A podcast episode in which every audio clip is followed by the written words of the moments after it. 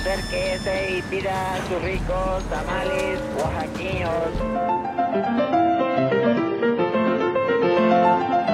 ¿Quién dijo que la historia de México no podía contarse de forma entretenida? 365 días para conocer la historia de México.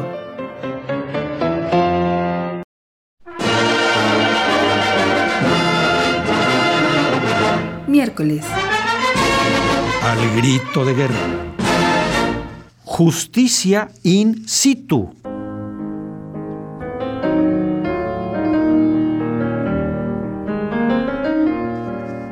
Uy, la situación de la Nueva España no podía ser más dramática. El propio Felipe V, rey de España, señaló en 1722 la necesidad de perseguir a los muchos delincuentes y fascinerosos que tienen infestado este reino, rompiendo las leyes, profanando los templos, robando los altares sagrados, imágenes y los vasos con las formas consagradas, habiendo llegado el caso de no poderse transitar los caminos ni continuar el comercio por las continuas hostilidades, muertes y robos que se ejecutan. Se estableció así en México el Tribunal de la Acordada, que durante sus primeros años estuvo a cargo de don Miguel Velázquez de Lorca, alcalde de la Hermandad en Querétaro. Para poder combatir el crimen, el alcalde provincial y juez de la Acordada fue dotado de una serie de facultades que sólo podían ser revocadas por el virrey no tenía que rendirle cuentas a nadie, ni a la sala del crimen de la Real Audiencia, y sus sentencias eran inapelables, disposición que fue aprobada por el rey y dictada de acuerdo con la audiencia. De ahí el nombre de la acordada. en un principio funcionó, y funcionó como un tribunal ambulante el capitán marchaba acompañado de sus comisarios, un escribano, un capellán y un verdugo. Una vez capturado el asaltante, se le juzgaba in situ. Se hacía constar la identidad de la persona, el delito cometido y enseguida, ¡zas! Era ejecutado. El cadáver quedaba colgado para escarmiento de otros delincuentes.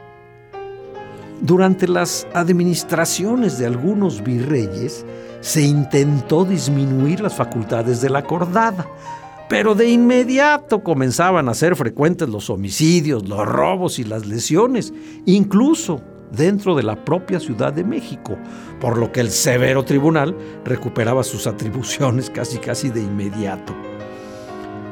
La acordada era terrible en sus ejecuciones, escribió Manuel Rivera Cambas. El 24 de junio de 1786 aplicó a tres reos la pena de fuego y a otros tres la de horca, penas a que fueron condenados los dos primeros por el crimen de sodomía y bestialidad y los demás por ladrones incendiarios.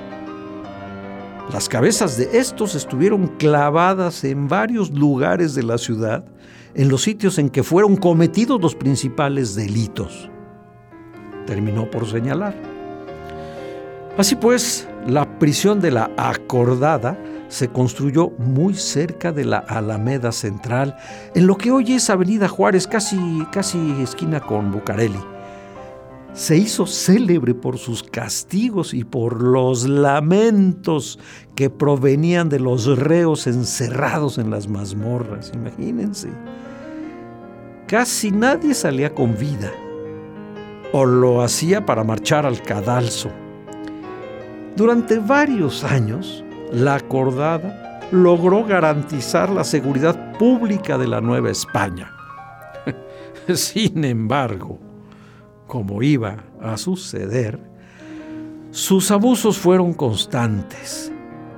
Muchos inocentes fueron ejecutados y de las leyes sabias y justas, ni sus luces.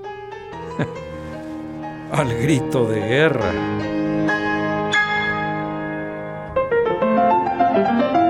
365 días para conocer la historia de México.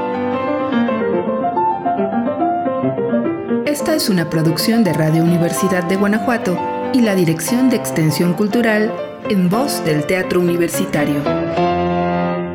Serie basada en el texto de Alejandro Rosas, 365 días para conocer la historia de México.